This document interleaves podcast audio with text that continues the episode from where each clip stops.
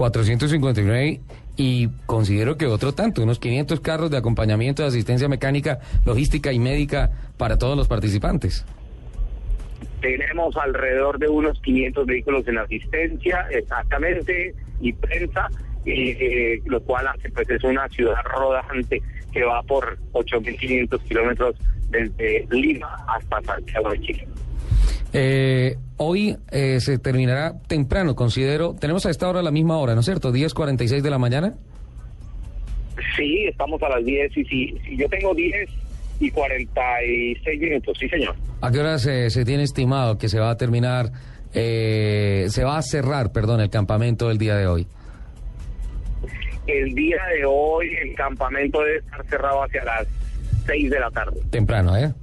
Bien temprano para sí, que hoy todo... es temprano, es, es breve, son 250 kilómetros en total, de los cuales la especial es de 37 y los otros 237, de, de, de 13 kilómetros, perdón, y los otros 237 son eh, del, la, de los enlaces. 13 de especial. No, eh, muy poquito. Considero que los pilotos deben sentirse terriblemente reprimidos de tener que hacer 237 kilómetros en enlace, eh, como lo explicaba anteriormente en, en, en Autos y Motos en Blue Radio. El enlace es simplemente para llegar de un punto a otro dentro de un tiempo establecido. No es competición, no se cronometra y ahí sí largan los 13 kilómetros, los 13 kilómetros especiales en donde se tiene que hacer ya contrarreloj. Pero básicamente esto es para establecer el orden de partida de la siguiente etapa, la siguiente que ya es más adentro del desierto y mucho más complicada la de mañana. Es cierto, pero fíjate Richard que de todas maneras aquí se un prólogo breve es la primera etapa y, y, lo que quieren también los franceses de ASO es dejar un buen sabor que al menos la primera etapa la cumplen y eso los emociona, los anima a todos los pilotos. Entonces mañana comienzan a, a meterla toda. Mañana será el filtro.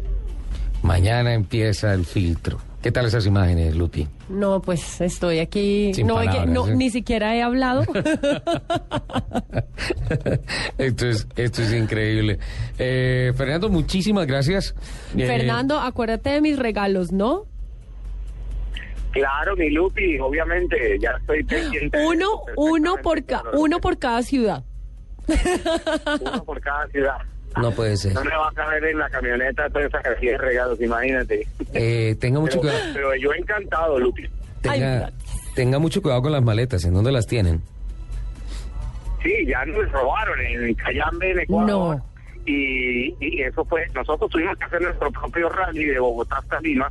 El primero de enero nos fue muy bien, hicimos eh, 970 kilómetros especiales, dormimos ahí al lado de la frontera y lo hicimos en 12 horas. Perfecto, no hubo ningún inconveniente, no había tráfico. cero. El 2, muy temprano, 7 de la mañana, ya estábamos ahí en la frontera y las colas fueron inmensamente largas y nos demoramos todo el día hasta que nos pudieran expedir un SOAT eh, local de Ecuador porque no había internet o que porque no había papelería o porque miles de razones y nos llevan de un lado a otro. Salimos a las 5 de la tarde del 2 de enero de Tulcán, que es en la frontera, en Rubitaca. Y llegamos a Lima ayer a las 4 de la mañana, eh, hora colombiana y hora de Lima. O sea que estuvimos eh, en carretera cerca de unas 36 horas, eh, haciendo los turnos de al principio de cada cuatro horas cambiábamos y después ya al final cuando estamos exhaustos de cada dos horas.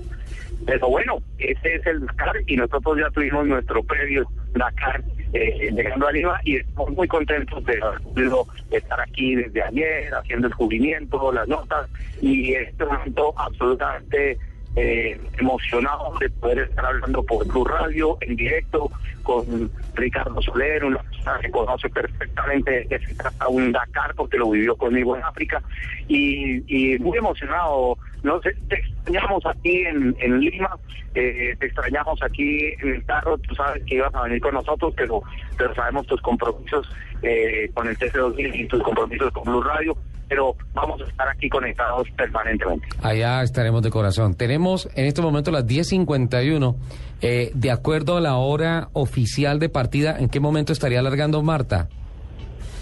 Marta se supone que debe estar sobre las 11 y 15 minutos, 11, 20 minutos. 11 y 15. Entonces le propongo una cosa, capitán. Eh, Sí. eh, lo dejamos para que no se siga perdiendo la fiesta del partidor. Ya están eh, sobre los 340 vehículos.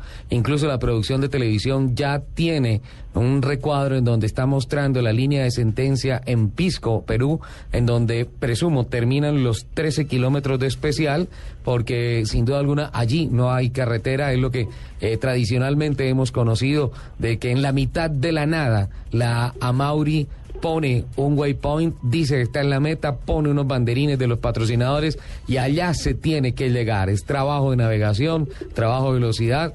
Ya la producción de televisión está mostrando que se están esperando los primeros, las primeras motos en arribar a, Pisco, en donde se completarán los primeros 270 kilómetros de los 8000 que hay establecidos para eh, todos estos días de competencia. Entonces, eh, vaya por favor al partidor y en el momento en el que vaya a partir Marta, un momento histórico para los deportes a motor en Colombia, una mujer, una colombiana, participando en la maratón más exigente del mundo, la prueba a motor más dura del planeta, una colombiana con el tricolor nacional en su pecho, estará acelerando por Colombia. Esperamos que ese momento usted nos lo cuente en directo para todos nuestros oyentes de Blue Radio y Autos y Motos. Oiga, ¿usted se imagina el vacío en el estómago y las maripositas que debe No, sentir Marta? Terrible, terrible. En O estos sea, momentos... estoy, tengo, tengo vacío en la barriga yo. Sí, en estos momentos, porque es el mundial, Lupi, es, es equivalente a jugar un partido del mundial,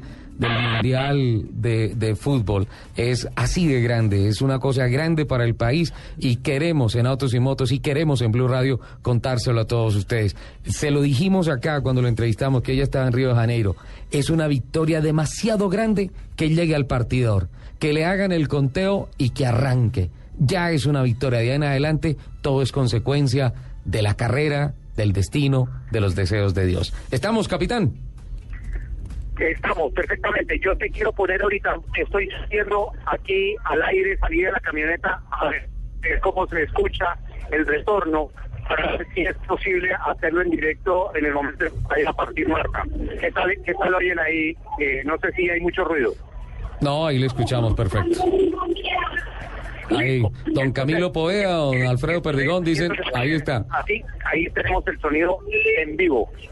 Perfecto. Entonces, vamos hasta acá, ya casi vamos con voces y sonidos de Colombia y el mundo y le volvemos a llamar sobre las 11 y 10 aproximadamente. ¿Le parece? Perfecto, perfecto, Richard. Muchas gracias. Un abrazo para todos. Eh, y ya nos volvemos a ver en un momento. Un abracito. Ahí está, Fernando Jaramillo. Oiga, qué envidia.